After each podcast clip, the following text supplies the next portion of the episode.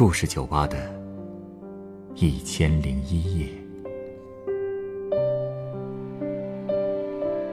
本节目由北京人民广播电台故事广播与凤凰网有故事的人频道联合制作。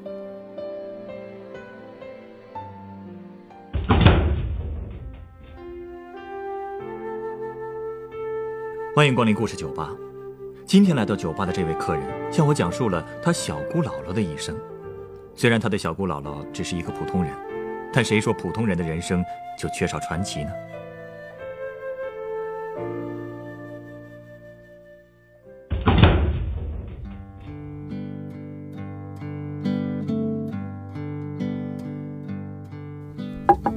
哎呀，你说这人的命运啊，真是难说。可能有的时候吧，就因为一个不经意间的小事儿，就会导致家破人亡。啊？怎么突然这么感慨啊？哎呀，这不今年过年我回老家了吗？一大家子人难得聚到一块儿，我们大家伙儿聊着聊着，就聊到了我的小姑姥姥，就是我姥爷的妹妹。以前我只是听说过她，因为已经去世很久了，所以家里人很少提起。但是这次聊天，我妈也不知道怎么了，就开始回忆过去的事儿，就这么断断续续的把我小姑姥姥的事儿全给讲了。我听完之后，这心里吧，我真不知道该说什么好。我就觉得人生真是无常啊。你小姑姥姥他们家最后家破人亡了？也不能完全这么说吧。其实细想，这不幸中也有一些万幸。嗯，从哪儿说起呢？我小姑姥姥是上世纪三十年代生的，具体哪年其实也没人知道。我就知道我姥爷是三一年出生的，我小姑姥姥比他小几岁。我姥爷祖上世世代代干的都是教书先生啊、郎中什么的，在老家的村子里，那也算有文化有地位的人，温饱肯定不是问题，甚至我觉得基本上算小康了。到了我姥爷那一辈儿，一共是三个兄弟，他上头还有一姐姐，就是我大姑姥姥，下头就是我要说的这个小姑姥姥。分家的时候，我太姥爷继承了不少医书，但是呢，他又不喜欢做郎中，就喜欢吃喝玩乐，而且吧，还特别喜欢福寿膏。福寿膏就是鸦片呀。哦，不过，要是沾上这个，这个家还不迟早要被他败光了呀？谁说不是呢？就算是家里有金山银山，那也经不起他这么造啊。所以到了我姥爷长到七八岁的时候，家里基本上连饭都吃不上了。我大姑姥姥就是那个时候出嫁的，当时我大姑姥姥才十四五岁，与其说是出嫁，那还不如换个说法，是被我太姥爷卖了换钱的。她被嫁到哪儿了？自然是个有钱人家呗，是我们那儿一个员外爷。你是不知道，这员外爷已经五十多岁了。他老婆死得早，就娶了我大姑姥姥续弦，给我们家的彩礼倒是不少，但是不到一年，全被我这个太姥爷给换了福寿膏了。哎呀，这就是个无底洞啊！谁说不是呢？自打我这大姑姥姥嫁出去之后，我姥爷就再也没见过这个姐姐。又过了两年吧，我这小姑姥姥也到了十四五岁的年纪，和她姐一样，也被我太姥爷给嫁出去了。就嫁到河对岸一个姓张的人家，当时我太姥姥就崩溃了。为什么呀？哎呀，虽说只隔着一条河，离我姥爷家呢大概有五十里地，可是当时交通特别不发达呀。这五十里地对那个时候的人来说，已经属于特别特别难接受的一个超远距离了。一想到这辈子都不可能和二女儿再见上一面了，当时我太姥姥哭啊，边哭边骂我太姥爷。就为了你这口，你的大女儿你卖给了五十多岁的老头，如今你又把二女儿卖到再也回不来的地方。你太老爷怎么说？他能怎么说呀？亲事都定了，又不能悔婚，而且他那个时候吧，只在乎用彩礼换福寿膏，根本不会在乎女儿是不是还能见得着。也就是说，你小姑姥姥最后还是嫁到了张家了。是啊，嫁过去的时候吧，搞得还挺热闹的。这吹吹打打，又过火盆拜天地，搞了个全套。可是直到入了洞房，我小姑姥姥才发现，这新郎啊，其实是个小孩儿。小孩儿？是啊，才八九岁啊！那这，这不就是童养媳吗？是啊，就这小新郎官，当时还留着清朝时候那长辫子，戴一小圆帽，穿着绸缎的长衫，活脱脱的就是一个金贵的小少爷呀。第二天早上拜见公婆的时候，我这小姑姥姥才发现，原来这整个家都是那晚清特色，女的穿的都是对襟上衣，还有没到脚面的那种裙子，男的都留着长辫子，穿长衫。好家伙，那个时候都已经是二十世纪三十年代了，这家人还活在大清朝呢。看来你小姑姥姥在这个家里的日子不会太好过吧？哎呀，那倒不至于，她那个小新郎吧，其实还挺乖的。这一大家子，这家庭成员也挺简单，就是还有两个哥哥和嫂子。这俩哥哥倒是都成年了，他们应该还是挺喜欢我这小姑姥姥的，因为几个月之后，我小姑姥姥的公公婆婆竟然允许她回娘家去干老家的庙会。这么开通的婆家，其实还真是挺少见的。不过呀，怎么说呢？就那次赶庙会，还不如不回娘家呢。怎么说？因为之后吧，真是发生了一连串的悲剧。到底怎么了？哎呀，咱就先说那次回来吧。本来一家人都挺高兴的，而且约好了一起出去看看戏。因为当时头发不是散了吗？他就顺手把头发上这银钗放在桌子上了。等他挽好了头发，再准备戴上这银钗的时候，发现这银钗竟然不见了。就这么一晃神的功夫就没了。谁给拿走了？不用想，肯定是他爹呀，肯定又拿走换钱去了。这点东西都不放过，所以你都能想到我小姑姥姥当时有多生气吧？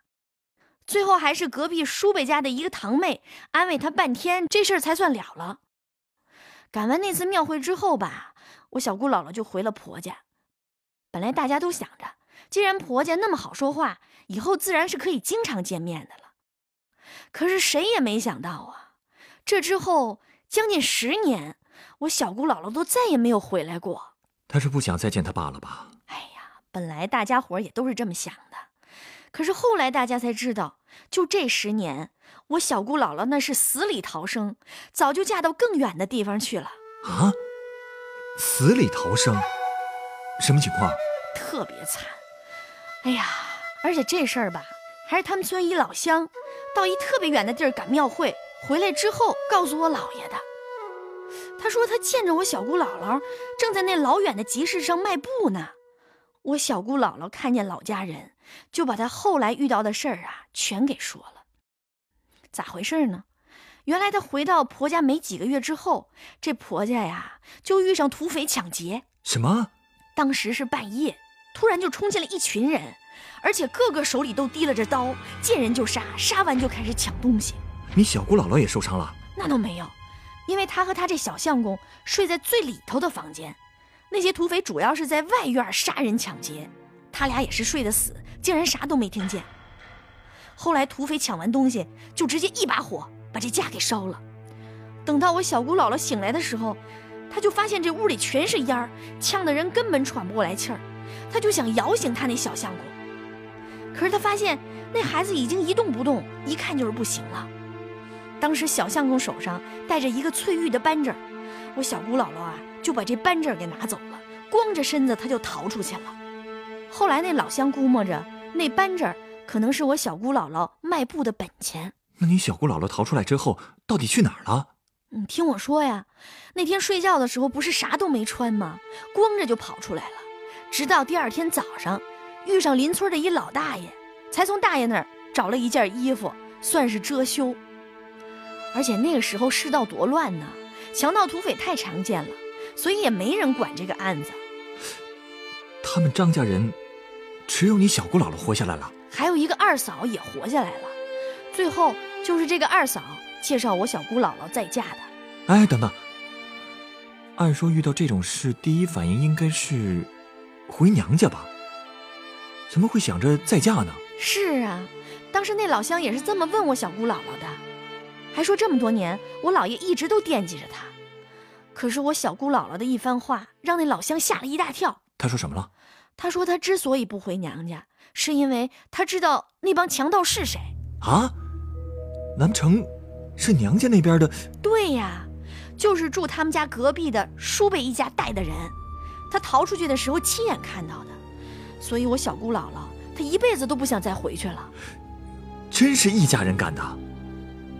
哎，怎么能干出这么狠的事儿啊？哎呀，后来我姥爷也分析过，说应该是真的，因为我小姑姥姥回来赶庙会那天，他爹就是我太姥爷，不是把那银钗拿去换大烟了吗？那一路上，他逢人就说自己女儿嫁了个富户，头饰都是银的，哪像那些穷人家用的都是铁皮做的。后来家里又来了好多的亲戚小姐妹，也都对小姑姥姥用的东西感觉到特别稀罕。就说洗脸用的吧，当时大家用的都是树上的皂角，可是我小姑姥姥竟然已经开始用肥皂洗脸了。村里那些姑娘们哪见过这么高大上的奢侈品呀？所以啊。估计这一露富，就惹来了那一场大祸。那后来你们家就没去隔壁讨个说法吗？当然去了。可是你想，换你，你能承认吗？那家人是指天赌咒发誓，死都不承认干了那种事儿。所以到最后也没能拿他们家怎么样。后来我姥爷为了去看他妹妹，硬是徒步走到了我小姑姥姥的新家。他觉得自己已经失去了一个姐姐。不能连妹妹也丢了，所以哪怕去看看也好啊。知道她过得好不好，这心里啊还能踏实点她过得好吗？嫁的是什么人？她嫁了一个烟贩子。啊，还是卖大烟的？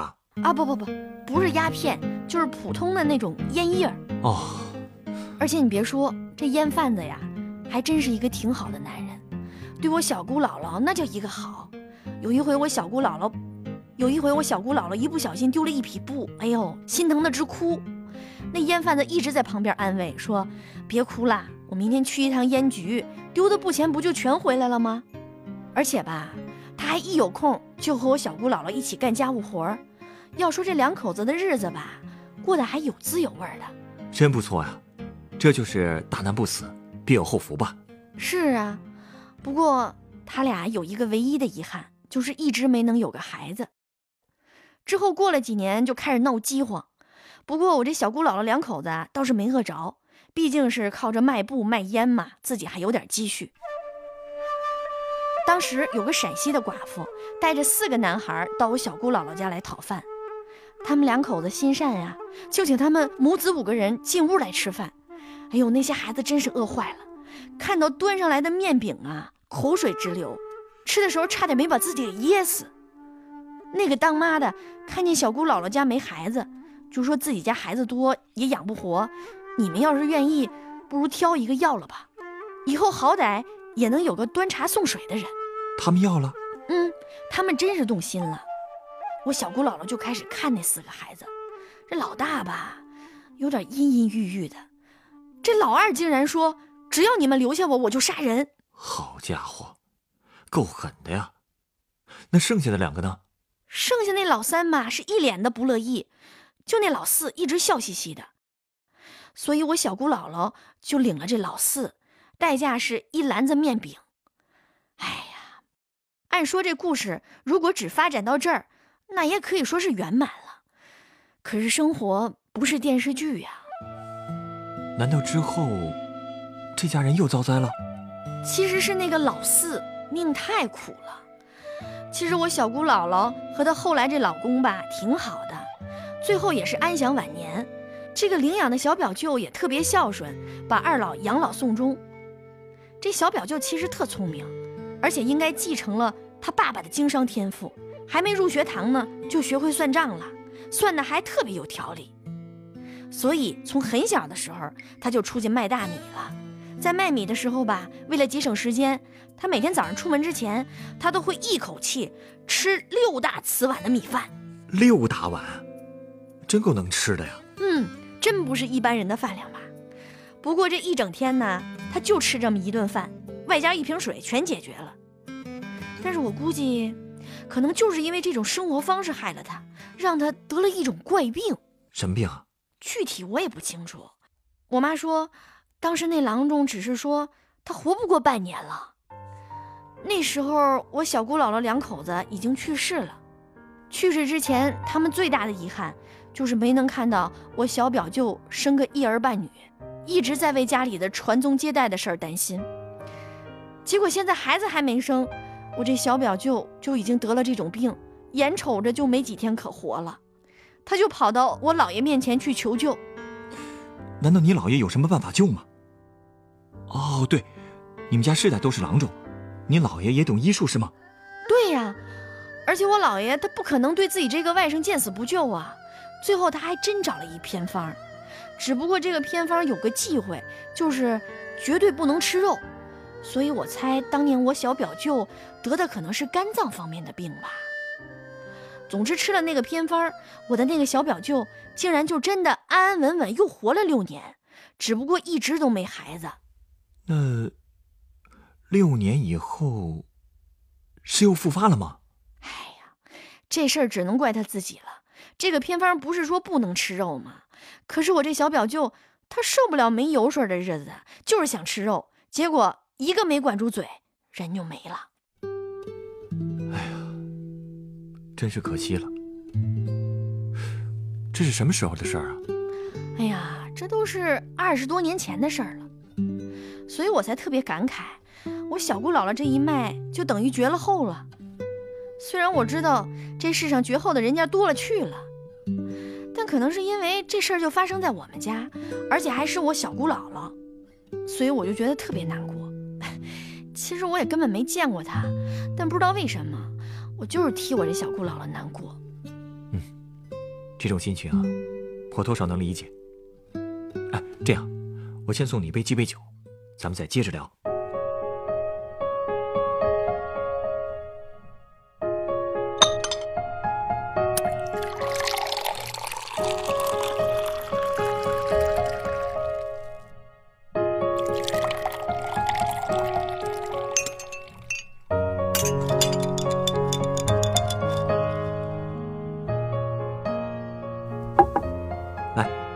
这是你的鸡尾酒，它是由沃德嘎、桃味利口酒、蓝干桂酒、葡萄柚汁和凤梨汁调成的，名字叫做“墨西哥湾流”。墨西哥湾流，哦，怪不得是蓝色的呢。墨西哥湾流是世界上第一大的海洋暖流，它从美国的佛罗里达海峡开始，横跨大西洋，最后进入北冰洋。我觉得，这就像是一个家族的传承，有开始。就必然有终结。人类所有的家族血脉都是这样的。毕竟世事无常，就像你说的，可能不经意间的一件小事，就可以让一个家族家毁人亡。而你之所以为你小姑姥姥的这一脉感到难过，可能恰恰是因为，你见证了这股湾流曾经差点横遭截断，但依然顽强的延续了下去。而这样的湾流，却也有流到终点的时候。确实是让人有些遗憾的。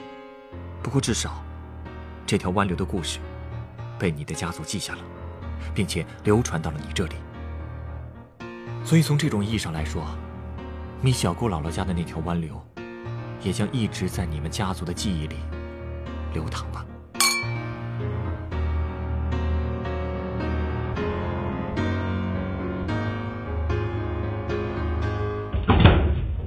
本故事选自凤凰网有故事的人独家签约作品，于是我小姑姥姥一脉便绝了人。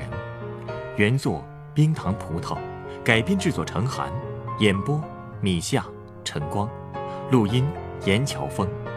人人都有故事，欢迎搜索微信公众号“有故事的人”，写出你的故事，分享别人的故事。下一个夜晚，欢迎继续来到故事酒吧，倾听人生故事。收听最新节目，请关注北京故事广播，工作日每晚九点播出的《故事酒吧的一千零一夜》。请问啊，你知道故事酒吧在哪儿吗？耳熟啊，好像在那边，故事大道九百五十四号。谢谢。故事酒吧，找到了。请问，嗯，这间酒吧什么时候开门？里面是不是有一个喜欢听人讲故事的调酒师？对对对。只要跟他讲一个真实的故事，他还免费送鸡尾酒呢。开门时间应该是晚上九点。寄给云朵，一杯酒换你心中的歌。请问，欢迎光临故事酒吧。二零一八年周一至周五晚九点，北京故事广播，FM 九十五点四。让我们一起度过故事酒吧的一千零一夜。